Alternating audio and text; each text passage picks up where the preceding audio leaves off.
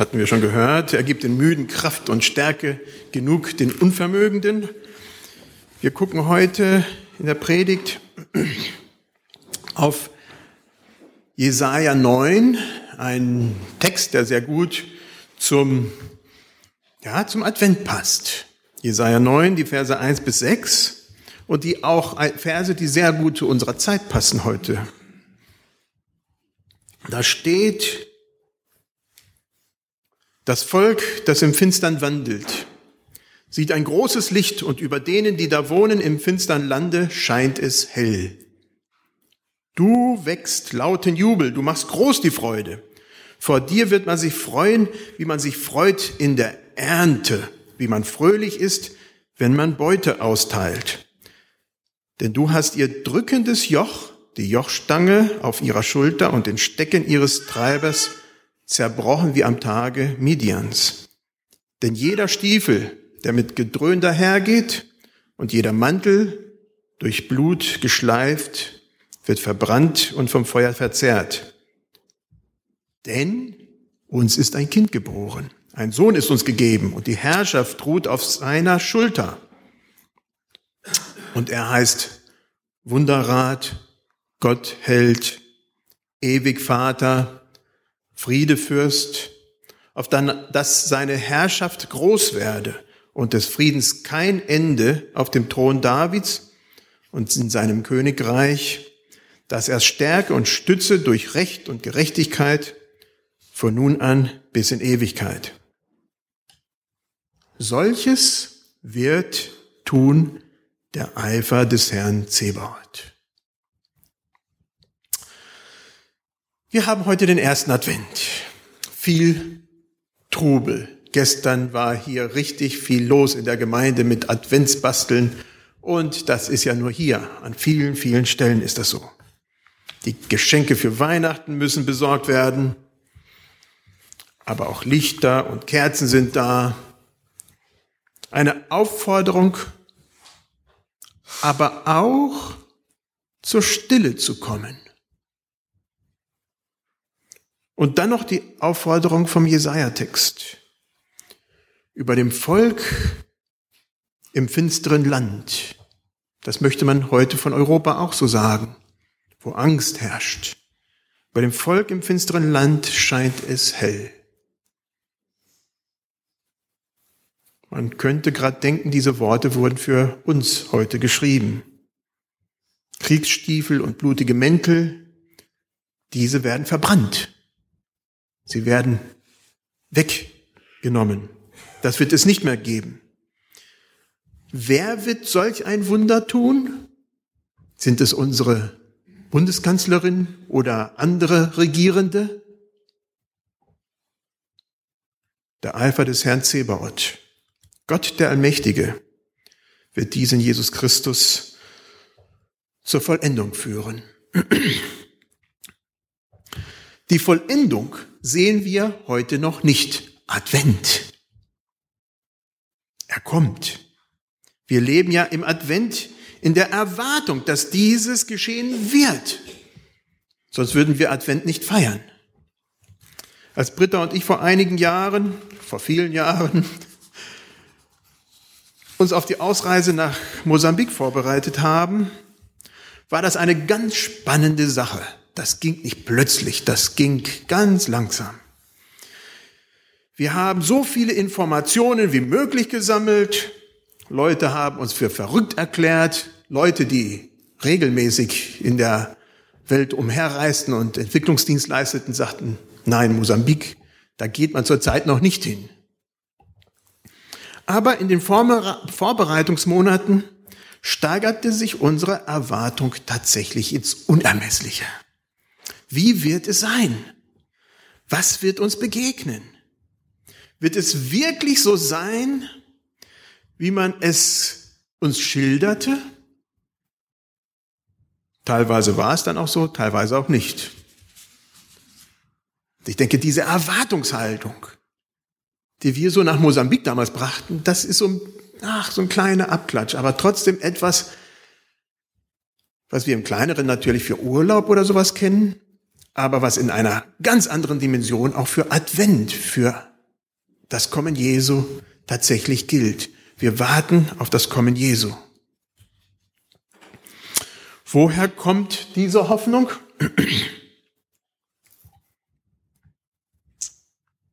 Wie gesagt, heute ist der erste Advent. Wir haben die Hoffnung auf Jesu Wiederkommen. Diese Woche vor Wochen, vor Weihnachten, wollen wir ganz bewusst nutzen, um uns an Jesu Kommen zu erinnern. Ein Kind ist uns geboren. Die Herrschaft ruht auf seiner Schulter. Des Friedens wird kein Ende sein. Dieser Text sagt die Geburt Jesu voraus. Solches wird tun der Eifer des Herrn Zebaoth. Nicht, dass wir das tun können. Wir können es auch nicht vorbereiten. Uns als Christen weltweit ist wohl bewusst, dass wir mit der Geburt Jesu nur den ersten Teil dieser Verheißung erfüllt sehen. Jesus ist gekommen, gestorben, auferstanden, gen Himmel gefahren. Aber das mit den Mäntel, die durchs Blut geschleift und die Stiefel der Kriegsherren, dass die verbrannt werden, das sehen wir noch nicht. Aber das ist noch.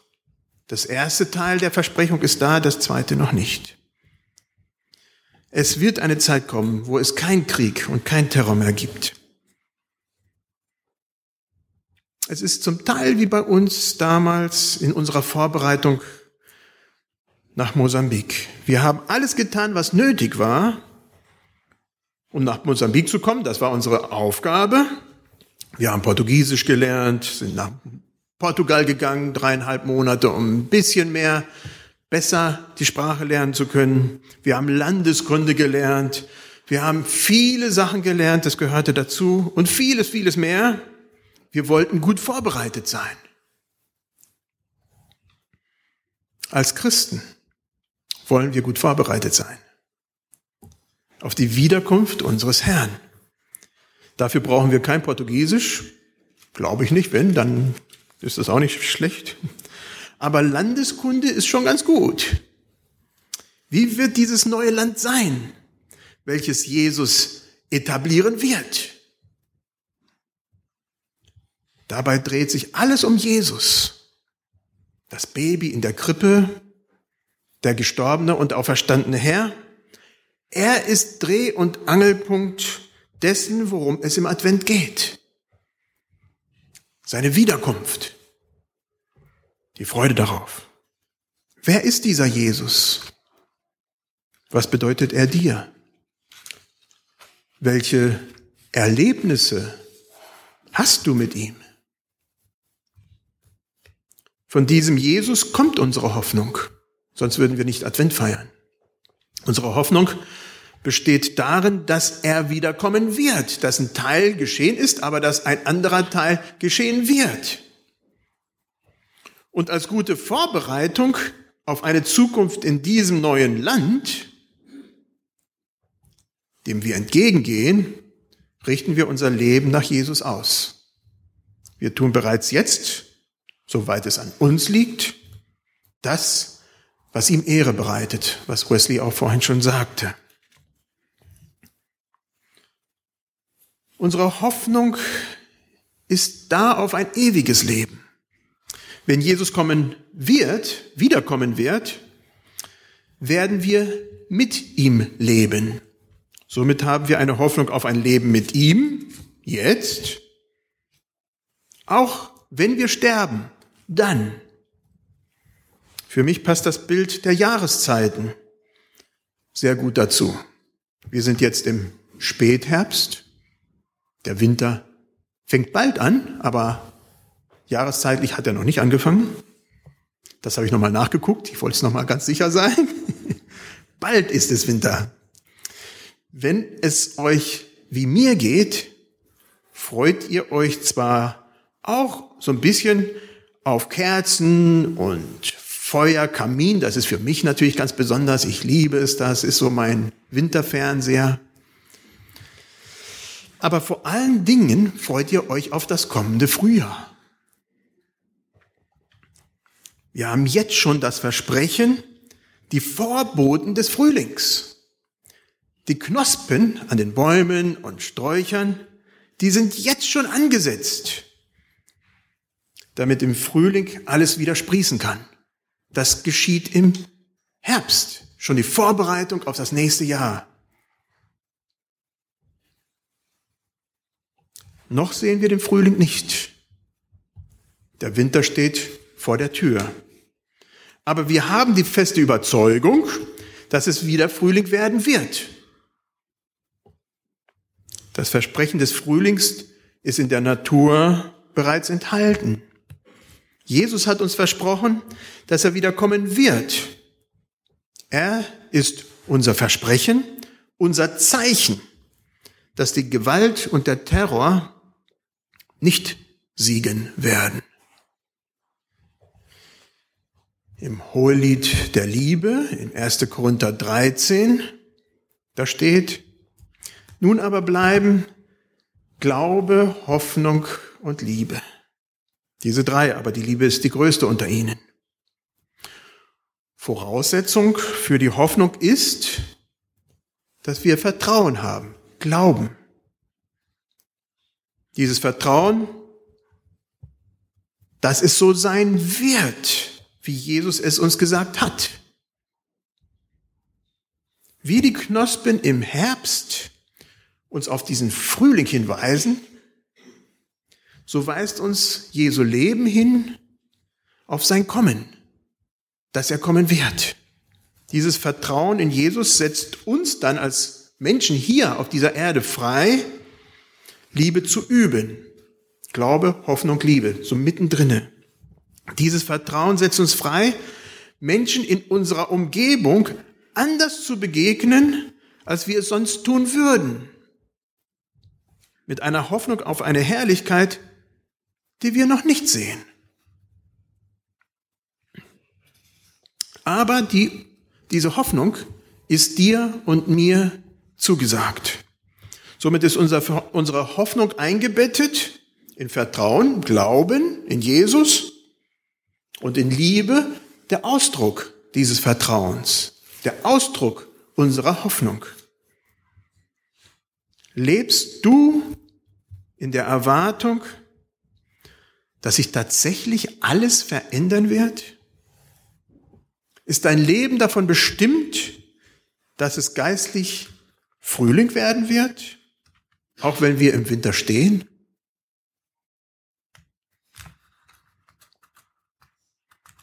Wozu setzt uns diese Hoffnung frei? Diese Hoffnung, die wir in Jesus haben. Als wir in Mosambik waren, hatten wir unter anderem einen Alfred Klassen, der mit unserer Organisation dort gearbeitet hat und seiner Frau Wilma und seinen Kindern. Sie haben in unserer Nähe gearbeitet, er als Arzt, er ist inzwischen durch Oberarzt in Bochum und er bereist jedes Jahr Afrika um in den schlimmsten Stellen der Erde ein Hoffnungsschimmer zu hinterlassen. Jetzt gerade ist er im, Nordsu im Süden Nordsudans. Man kommt da sonst nicht hin. Und ich, schrei, ich lese uns ein paar Auszüge. Er schreibt dann täglich so ein paar Infos aus äh, dort, ganz lustig und ganz schön. Und ich denke, das verbildlich auch ein bisschen dessen, was wir eigentlich als Menschen hier auf Erden sind. Ein paar Bilder vorher. Da sind sie im Nordsudan, Nordsudan ganz im Süden davon, ganz muslimisch in den Nuba-Bergen. Da ist der Alfred am Operieren. Er ist Chirurg und er liebt es zu, äh, zu, zu operieren. Da ist ein Loch, ein ganz interessantes Loch. Das ist Kriegsgebiet. Wenn dann mal Flieger kommen, dann stürzen sich die ganzen Mitarbeiter da rein. Also es sieht nicht so ganz toll aus, aber wohl besser, als wenn man da im Krankenhaus bleibt. Da ein Kind, das vorgestern die Hand amputiert werden musste, weil es äh, ein Granat, ja, Granatschaden hatte, ja. So viel für Krieg dort. Und jetzt lese ich uns ein bisschen aus, aus seinem seinen Berichten. Irgendwie muss ich hier, also in Nordsudan, immer an die Nubier denken, an den Nubier denken, der sich bei Asterix im Ausguck des Piratenschiffs bei Kälte schüttelt und sagt, weil er das R nicht aussprechen konnte. Oder auch an seinen Vetter in Ägypten bei Kleopatra. Sie kamen beide von hier, schon damals die besten Sklaven auf dem Weltmarkt. Die Situation hier ist immer noch Nord gegen Süd, Sklavenjäger gegen die Beute. Die Nuba Mountains werden, ungefragt, dem Norden zugeschlagen und der will nur die Macht. Sklaverei ist im Sudan immer noch erlaubt. Beziehungsweise die etwaigen Bodenschätze, um die bereits seit Jahren weltweit geschachert wird. Die Menschen sind egal, eine Infrastruktur wird nicht ausgebaut, es gibt hier keine Transportmittel, keine Ambulanz, keine Evakuierung. Die ganze Gegend ist geprägt von dieser Ausweglosigkeit, trotz der Waffenstillstands ohne Gewehr. Ganz Nuba Mountains? Nicht ganz. Ein kleines Krankenhaus leistet Widerstand gegen die Hoffnungslosigkeit. Seit 2008 hat die katholische Diözese El Obeid mit dem Bischof Makram Relief and Rescue Foundation in dieser verlassenen Gegend, nein ja, es leben etwa eine halbe Million Menschen hier, eine Gesundheitsarbeit aufgebaut, das Mary Mother of Mercy Hospital. Alle Materialien wurden vom Süden eingeflogen, bis 2011 in die Nähe, danach nur bis Jida und von dort mit Lkw durch das Gelände transportiert. Das Personal wurde aus anderen kirchlichen Häusern aus Kenia und vor allem Uganda rekrutiert. Auch der ärztliche Direktor Dr. Tom war von Anfang an dabei. Es wurden zunächst einzelne Internierungseinheiten und der OP-Trakt fertiggestellt. Dann kamen andere Abteilungen dazu. Kooperationen mit anderen Hilfsorganisationen, Tuberkuloseprogramm und Lepra-Programm wurden stabilisiert. Ja, standardisiert, Entschuldigung. Dazu bedarf es ein Herr von Angestellten, die, muss man so sagen, für wenig Lohn und viel Engagement versuchen, Barmherzigkeit zu üben, so wie es der Name des Krankenhauses schon sagt.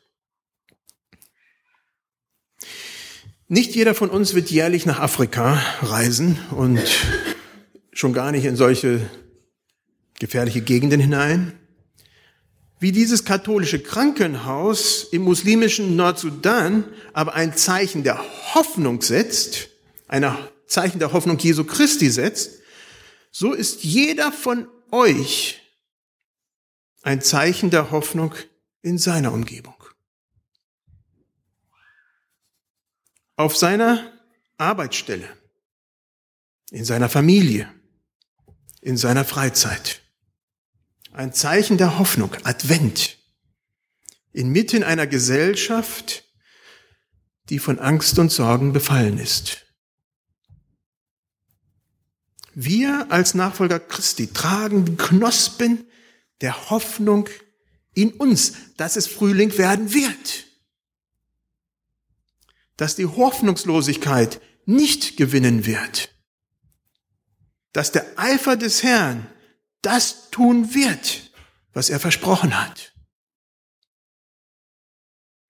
Diese Hoffnung beeinflusst hoffentlich unsere ganze christliche Existenz. Letzten Sonntag habe ich über Vergebung gesprochen. Ja, das ist ein zentraler Punkt unseres Glaubens. Die Art und Weise, wie wir mit eigener Trauer und Verlust umgehen, zeigt im ganzen Leid trotzdem unsere Hoffnung auf die kommende Herrlichkeit. Ja, wir sind nicht ausgenommen von Leid hier auf Erden, aber wir haben trotzdem eine Hoffnung, die das überwindet. Der Umgang im sozialdiakonischen Bereich, besonders jetzt auch im Umgang mit den Flüchtlingen, zeigt unsere Liebe, die aus unserer Hoffnung gespeist wird.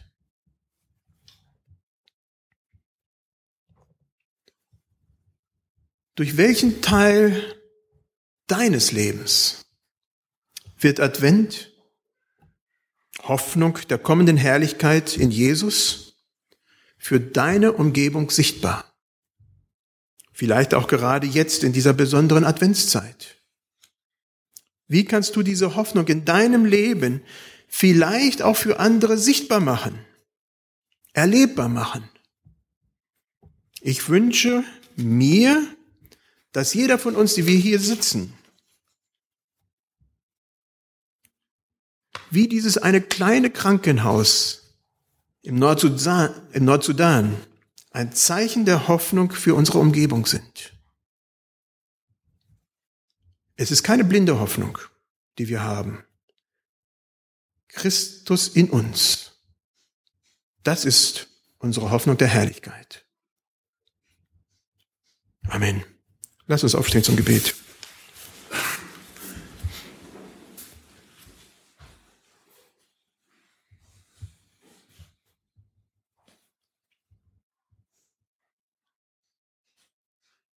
Lieber Vater, wir danken dir dafür, dass wir eine Hoffnung haben, die uns mutig nach vorne schauen lässt, trotz aller Angst, trotz allen Schreckens, trotz Leid, das wir erleben, trotz schlimmer Situationen auch im eigenen Leben. Du hast uns eine Hoffnung geschenkt. Männer werden müde und matt und du gibst Kraft den Unvermögenden. Ich danke dir dafür, Herr, dass, wenn wir auf dich schauen, wir wissen dürfen, dass du es derjenige bist, der das tun wird. Der Eifer des Herrn. Und auf dich wollen wir vertrauen, Herr. Amen.